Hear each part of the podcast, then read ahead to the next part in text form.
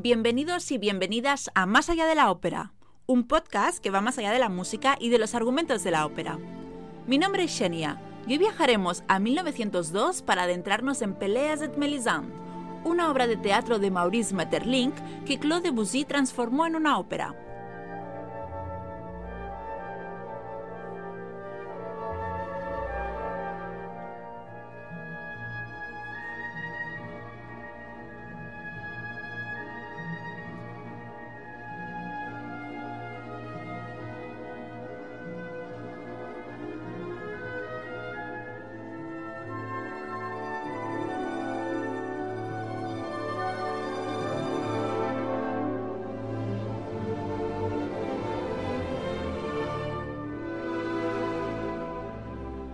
Creo que más o menos todo el mundo ha escuchado alguna vez alguna composición de Aquil Claude Debussy. Y si creéis que no, estoy segura de que en cuanto escuchéis el siguiente extracto diréis, ah, sí, es verdad, esto lo he escuchado yo en un sinfín de películas.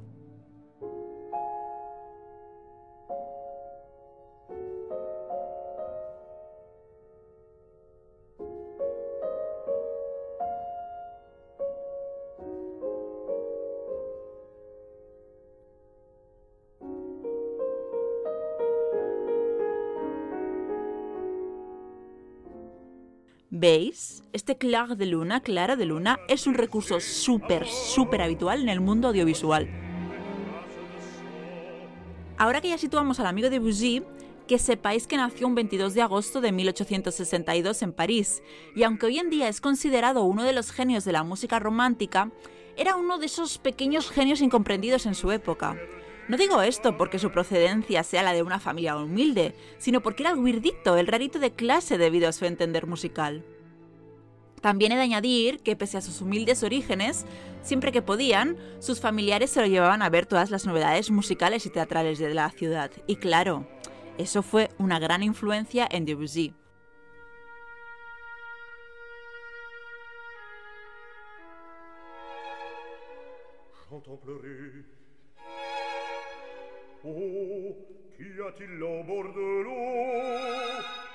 ¿Y cómo llega Claude a ser considerado un gran músico? Os preguntaréis. Pues la verdad, de casualidad, porque es el típico guion de película que, spoiler, existe y se llama The Debussy Film. Pero yo os cuento, no os preocupéis. Y es que en pleno veranito, Claude, que estaba tan a gusto en la casa de verano de su tía que manejaba un poquito de parné, estaban encima en Cannes, o sea que dinerito bien bajo, se puso aquí a tocar las teclas del piano así al tuntún. Su tía Clementine de repente alucinó, pero tanto que le buscó un profesor italiano.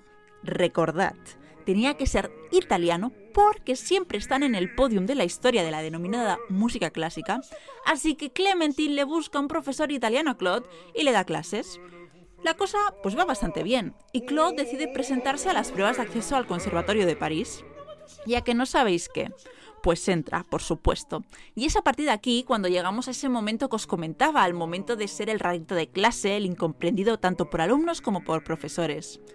Pero a Claude esto le daba igual, él iba a lo suyo, le daba igual ser ese alumno descarriado, pero que tiene ese algo que lo hace especial.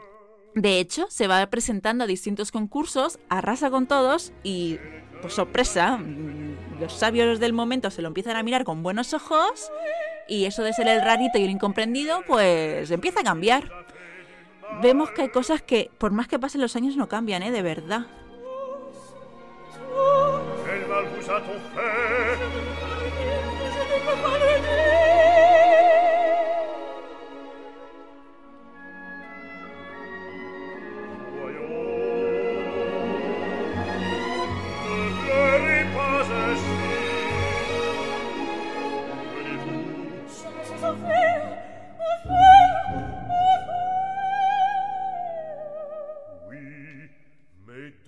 Claude ejerce su primer trabajo como pianista para una señora burguesa y gracias a ello descubre a Tchaikovsky y la ópera Tristano y Isolde de Wagner.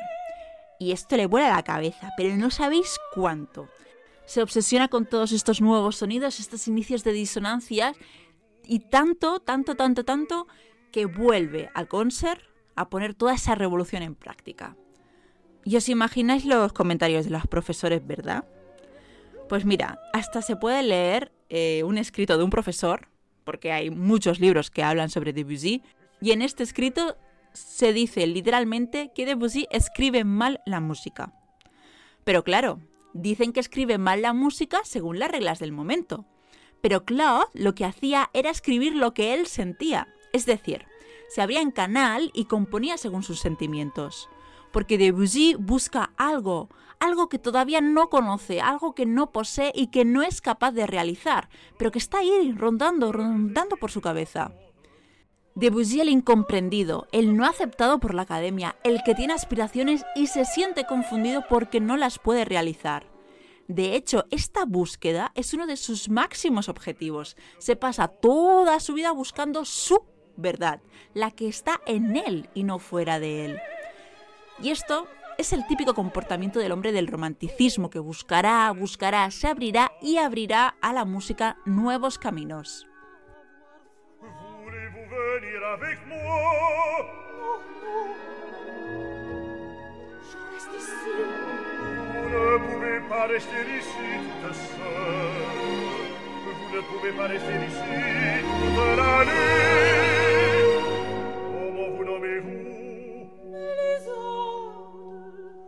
ne pas rester ici, Mélisande, venez avec moi.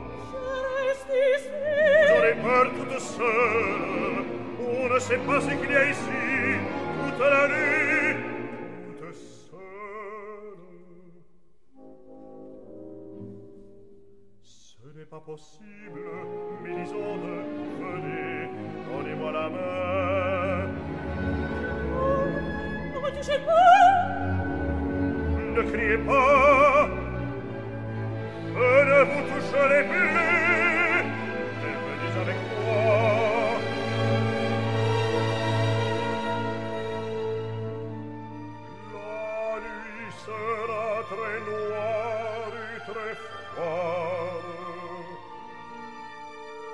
También es importante saber, para poder entender mejor la visión de Debussy, que era un gran amante de la pintura impresionista y del simbolismo. Tras finalizar sus estudios en el conservatorio, regresa a Francia y llega justo en ese momento en donde las corrientes nacionalistas de principios del siglo XX están muy presentes para revitalizar las virtudes nacionales, todo ello inspirado por Beethoven y Wagner. Debussy decide alejarse de esa música programática, aquella que está creada bajo un programa, y se centra en la correspondencia entre lo que se narra y lo que se compone. Es decir, que Debussy no quiere traducir la música ni sus palabras, quiere que los sentimientos que algo le despertó en su momento sean traducidos a música. Por ejemplo, si un cuadro ha despertado X sentimiento en Debussy, él creará una música que explique dicho sentimiento, en vez de plasmar tal cual el sentimiento y explicarlo pues así de pe a pa, ¿no? Como se había hecho hasta entonces. Por ende, y como finalidad, el espectador sentirá algo nuevo a partir de lo que Debussy ha sentido. Esto es una gran, pero grandísima innovación.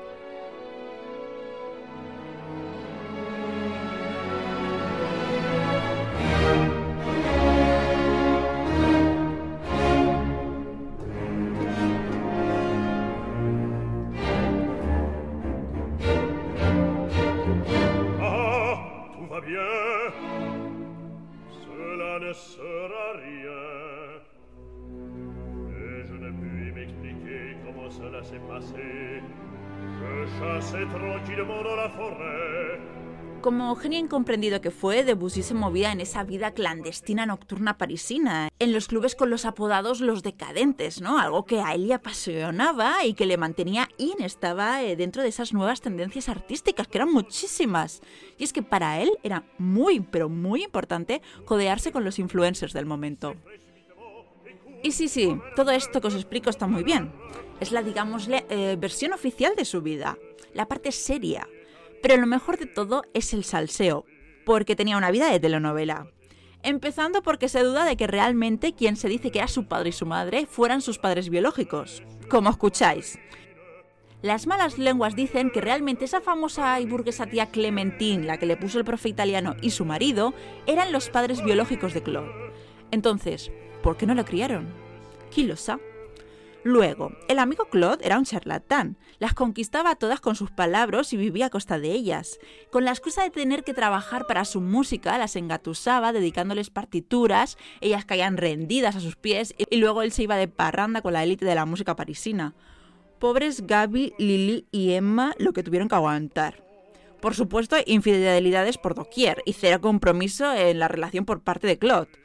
Y aunque no vamos a profundizar en la vida amorosa y de escándalos de Debussy, porque la verdad, si os interesa, tenéis un magnífico libro llamado Los clásicos también pecan, la vida íntima de los grandes músicos, escrito por Fernando Argenta, en donde se dedican unas cuantas páginas a este compositor y a sus líos amorosos muy interesantes. Sí que es importante tener presente el modo de entender las relaciones de Claude, porque influyó en la elección del compositor en querer hacer la adaptación operística de Peleas et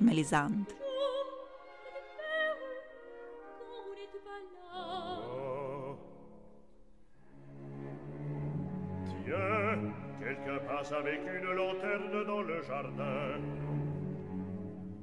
Mais on m'a dit qu'il ne s'aimait pas.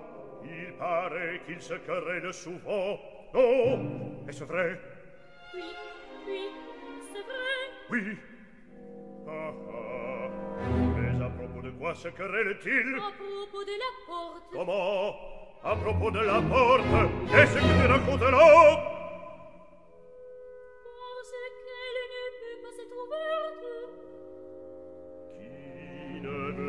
qu'elle soit ouverte.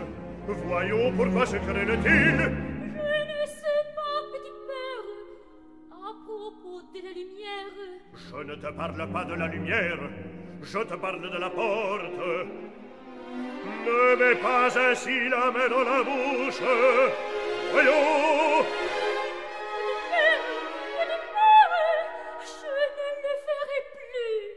Voyons, pourquoi pleures-tu maintenant Debussy es raro hasta para escoger la temática de una ópera. Después de haber conseguido el sinfín de premios que comentábamos antes, se pregunta, ¿qué me falta a mí hacer como músico? Pues escribir una ópera, chico. Y claro, él no iba a hacer algo común, él tenía que seguir siendo el weirdito, el rarito. De por sí es una revolución el hecho de poner música a una obra teatral, como es el caso, manteniéndola tal cual a excepción de suprimir un par de frases. La obra en cuestión, como comentaba en la presentación, fue escrita por el dramaturgo y ensayista Maurice Metterlink. Y como podéis imaginar, la pieza fue pensada para el teatro hablado, no para el texto operístico. Y es por eso que cuando escuchamos la ópera parece que los cantantes recitan el texto, no hay ensembles, no hay arias ni nada de lo habitual. De esta innovación estaba muy orgulloso Claude, ya que representaba una ruptura con el bel canto italiano y la ópera germana de Wagner, que un inciso aquí, porque para Debussy era muy, muy importante separarse de Wagner, porque al igual que sin fin de artistas de la época, empezaron adorándolo y lamiéndole los pies a Wagner, y de repente se volvieron anti-wagnerianos. Dicho esto, ¿de qué va Peleas et Mélisande? Pues qué mejor que os lo resuma un amigo del Conservatorio de Debussy llamado Maurice Emmanuel. En un tiempo y país legendario había un rey viejo llamado Arkel que tenía un hijo enfermo y escondido en el castillo, y también dos nietos. El mayor se llamaba Golaut y el pequeño Peleas. Hasta que aparece una mujer misteriosa que se casa con Golaut, pero que quiere Peleas. Y lo que sucede es lo más simple y común del mundo el viejo marido mata al joven amante porque es lo que tiene que hacer, da igual que sean familia. Ella también muere y le perdona. Pero ¿qué hay que perdonar? El asesino nunca sabrá a ciencia cierta si su venganza fue justa o no. Y aquí añado yo, pues ni el público tampoco. Y es que en esta búsqueda desesperada de la verdad por parte de Golout, la audiencia también se queda sin saber la respuesta a la pregunta del millón sobre ese amor entre su mujer Melisande y su hermano pequeño Peleas.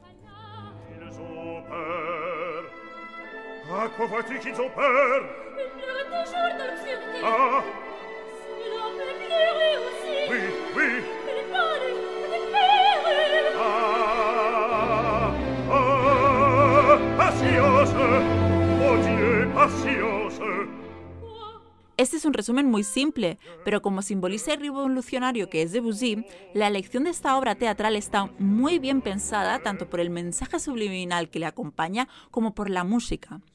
Como se puede escuchar y leer durante toda la obra, se hace especial hincapié a referencias sobre la luz y la oscuridad, en referencia a esa búsqueda de la verdad. También es muy importante el elemento del agua, que está presente tanto en el primer encuentro de Melisande y Peleas, en su segundo acercamiento, cuando ella pierde su anillo de casada y por supuesto cuando culminan su amor.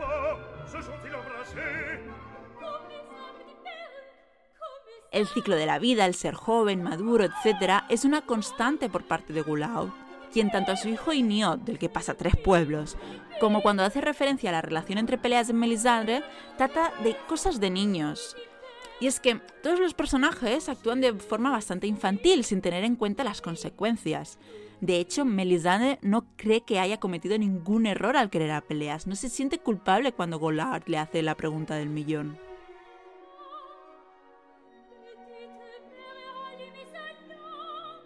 pero al ser una ópera extraída de una obra teatral, pero literal, porque Debussy solo eliminó cuatro palabras y compuso la música teniendo como base el recitativo, no nos vamos a centrar en los personajes y su comportamiento.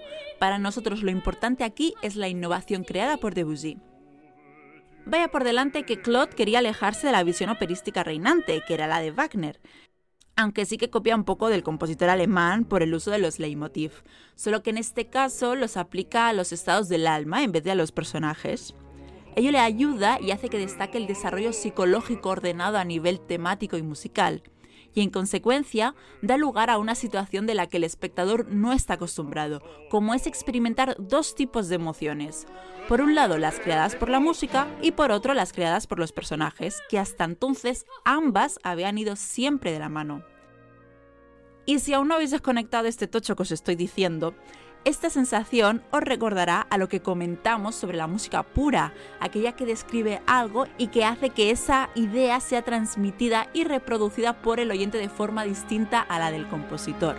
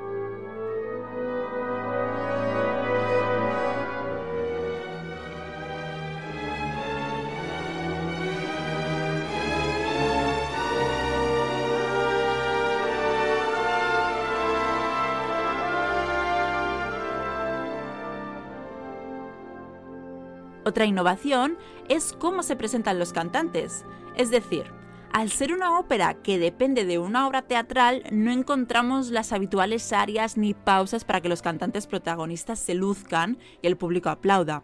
Aquí lo importante es recitar el texto como los poetas, como se haría en una obra teatral, y así mantener esa fusión, que no haya interrupciones como suele suceder en la ópera. De hecho, esto lo podemos corroborar con las propias palabras de Debussy, porque escribió en una de estas múltiples cartas que envió que los personajes de este drama tratan de cantar como las personas naturales y no en un idioma arbitrario, hecho de rancias tradiciones. Como podéis ver, un aspecto más, y también importante, de este alejamiento de la ópera tradicional. Como curiosidad, en el estreno de esta ópera, tanto los actores escogidos para interpretar a Peleas como a Melisande provenían del mundo de la poesía y también eran músicos. Y por eso Debussy les escogió, porque ofrecían un saber hacer que los cantantes de ópera no sabían. Y hasta me atrevería a afirmar que hoy en día nos sigue sonando raro escuchar a los intérpretes de esta ópera, porque no estamos nada habituados.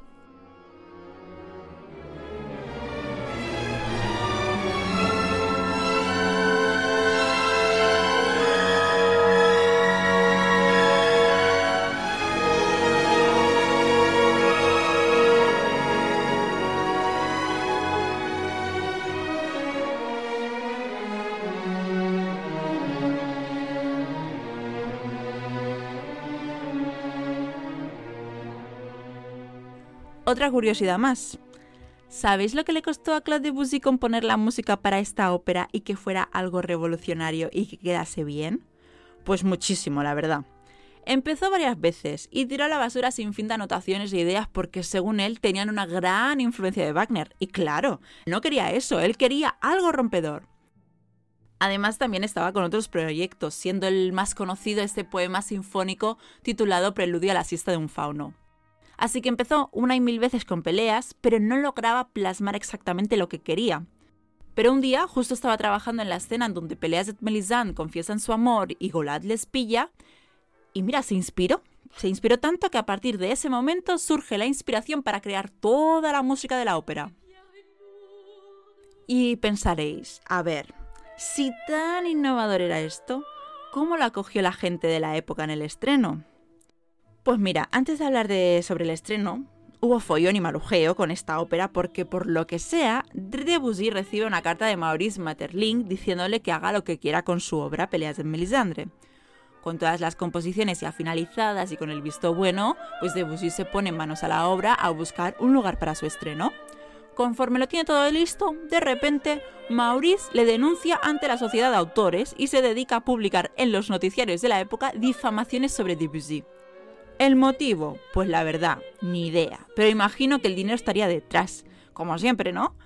Y pese a que los allegados de Maurice insisten en que deje esta trifulca estúpida, él sigue RQR, RQR. E incluso se dice y se comenta que el día del ensayo general y con público presente, Maeterlinck cambió el libreto de mano por una mofa.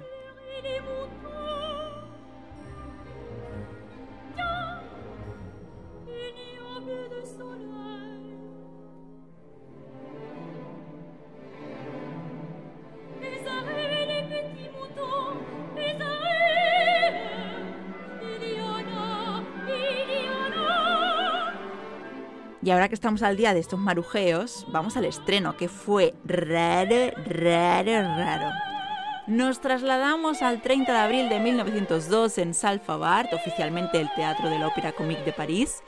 Con Debussy, siguiendo con su afán de innovación y de expresión del simbolismo, escoge para la ópera un fondo abstracto de ojeaje con actores maquillados con unos colores de la paleta del gris interpretado con gestos hieráticos cual simbolistas, con poses estilizadas y monótonas, como si fuera un recital de poesía. Las reacciones os las podéis imaginar. ¿Qué es esto? Esto no es música, la música es algo complementario, el énfasis está en el texto, ¿cómo osa? Pues sí, esta fue una reacción bastante general, incluida por parte de un compositor que bien conocemos en este podcast como es Strauss quien dijo que había muy poca música, que se escuchaba una bonita armonía, unos buenos efectos así en la orquesta, pero que nada más, que estaba vacío, que tan solo estaba la obra de Maeterlinck. Pero bueno, también hubo algún compositor, como Jules Massenet, que le gustó el Peleas de, Debussy, porque claro, era algo nuevo, inesperado, y eso pues le, le conquistó. Y pese a tan malas críticas, la ópera tiene un éxito, vamos, muchísimo. En poco tiempo se convierte en la expresión y símbolo de la juventud, llegando a ser inspiración para los músicos que querían separarse de ese canon del siglo XIX, como es el caso de Paul Dukas, de Bela Bartok o de Alban Berg. E insisto en lo del éxito, de verdad. Hoy en día no lo tienen, no es una ópera habitual en los teatros de ópera del mundo pero en aquel momento Debussy viajó por medio mundo gracias a la composición de esta pieza. Y eso pues que le pica el gusanillo para componer otra ópera, que también quería que fuera revolucionaria, como no. Empezó revisitando alguna obra de William Shakespeare, luego pensó en una ópera basada en la leyenda de Orfeo. Bueno, que eso de novedoso, pues bueno, em, tiene poco. Pero finalmente se inició con The Devil in the Belfry, una breve pieza de corte humorístico escrita por Edgar Allan Poe, aunque también tenía en su radar The Fall of the House of Usher de Poe.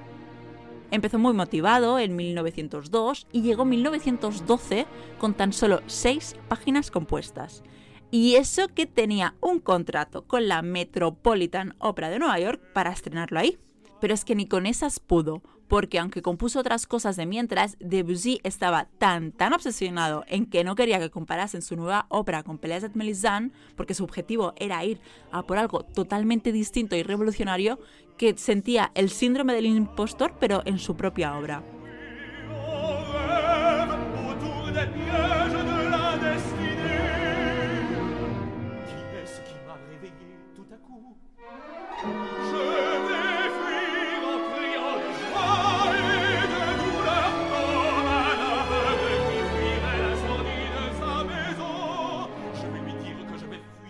Un 25 de marzo de 1918, en París fallece Aquil Claude Debussy, dejándonos con sin fin de poemas sinfónicos, pero con tan solo una ópera, una pero muy revolucionaria, porque Peleas et Melisande rompió estructuras y armonías tonales del siglo XIX, allanando el camino a la modernidad del siglo XX y transformando la ópera en poesía.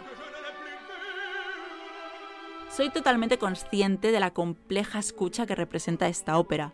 Aun y estar en pleno siglo XXI, en lo musical y sobre todo en lo operístico, seguimos bastante estancados en el canon del siglo XIX, y todo lo del siglo XX y del XXI cuesta bastante de digerir. Pero espero que hayáis disfrutado y visto con otros ojos este Peleas et Mélisande de Debussy, una obra clave para entender la evolución de la música operística.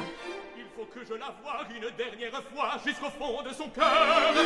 Il faut que je lui dise tout ce que je n'ai pas dit. Mélisande, laisse-toi. Mélisande. Viens ici. Ne reste pas au bord du clair de lune. Viens ici, nous avons tant de choses à nous dire. Viens ici, dans l'ombre du tilleul. Laissez-moi dans la On clarté. pourrait nous voir des fenêtres de la tour. Viens ici, ici, nous n'avons rien à craindre. Regarde, on pourrait nous voir. Qu'as-tu donc Tu as pu sortir sans Hasta aquí el programa de hoy. Agradeceros mucho la escucha. Espero que no haya sido muy pesado. Y no dudéis en dejar vuestras impresiones o peticiones en las distintas redes sociales del programa, que son Instagram arroba más allá ópera y Twitter arroba más allá ópera. Muchas gracias por escuchar este episodio y hasta la próxima, que no sé cuándo será.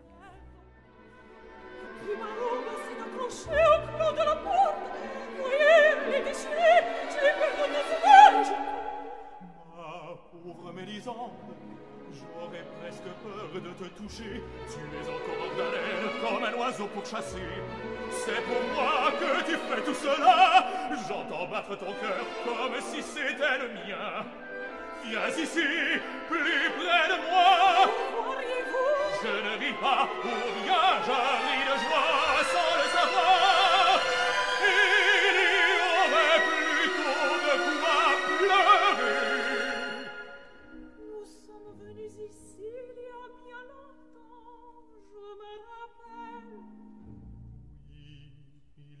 de longs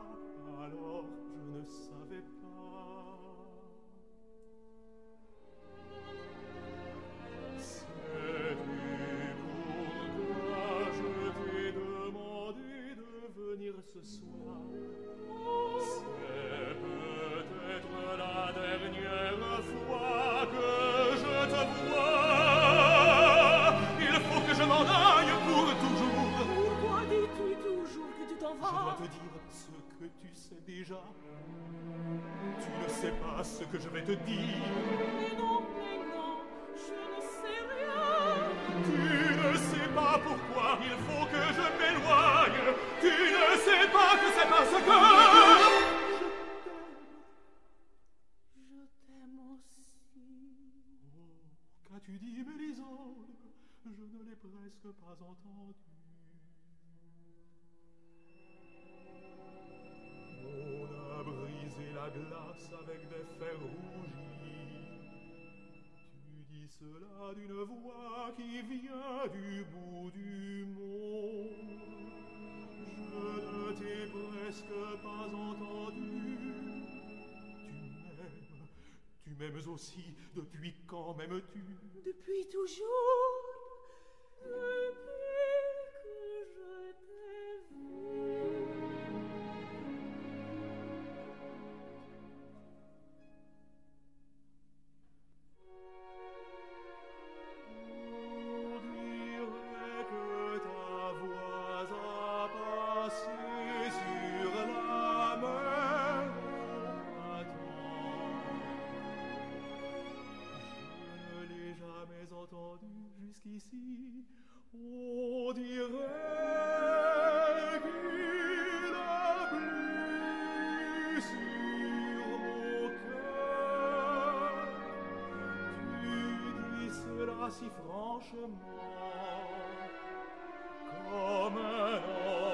qu'on interroge. Je ne puis pas le croire, Mélisande. Pourquoi m'aimerais-tu Mais pourquoi m'aimes-tu? Est-ce vrai ce que tu dis? Tu ne me trompes pas, tu ne mens pas un peu pour me faire sourire.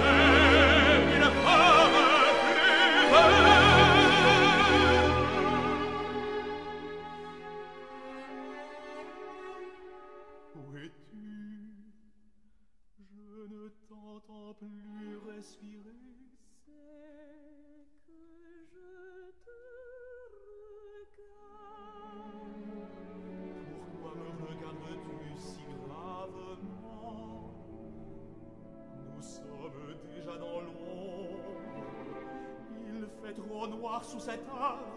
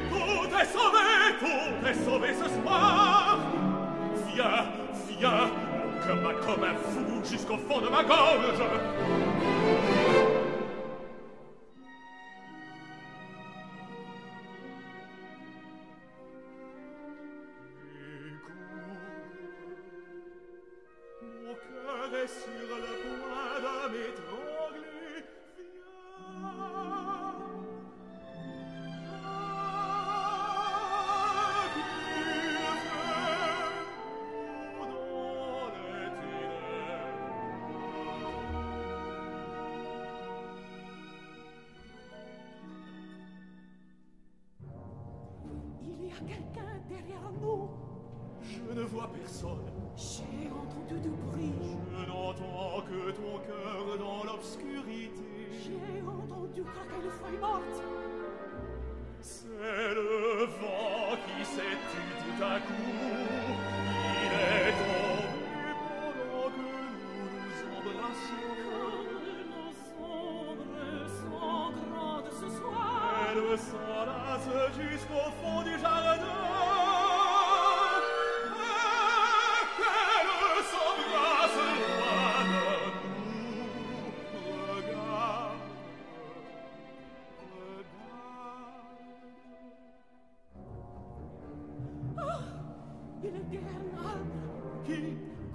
Où donc Je ne vois rien. là, au bout de nos ombres, Oui, oui, je l'ai vu. Ne nous retournons pas brusquement. à son épée. Je n'ai pas la mienne. Il a vu que nous nous impassions. Il ne sait pas que nous l'avons vu. Ne bouge pas, ne tourne pas la tête, il se précipiterait. Il nous observe, il est encore immobile. Va-t'en, va-t'en, tout de suite, par ici. Je l'attendrai, je l'arrêterai. Va-t'en, il a tout vu, il me tuera.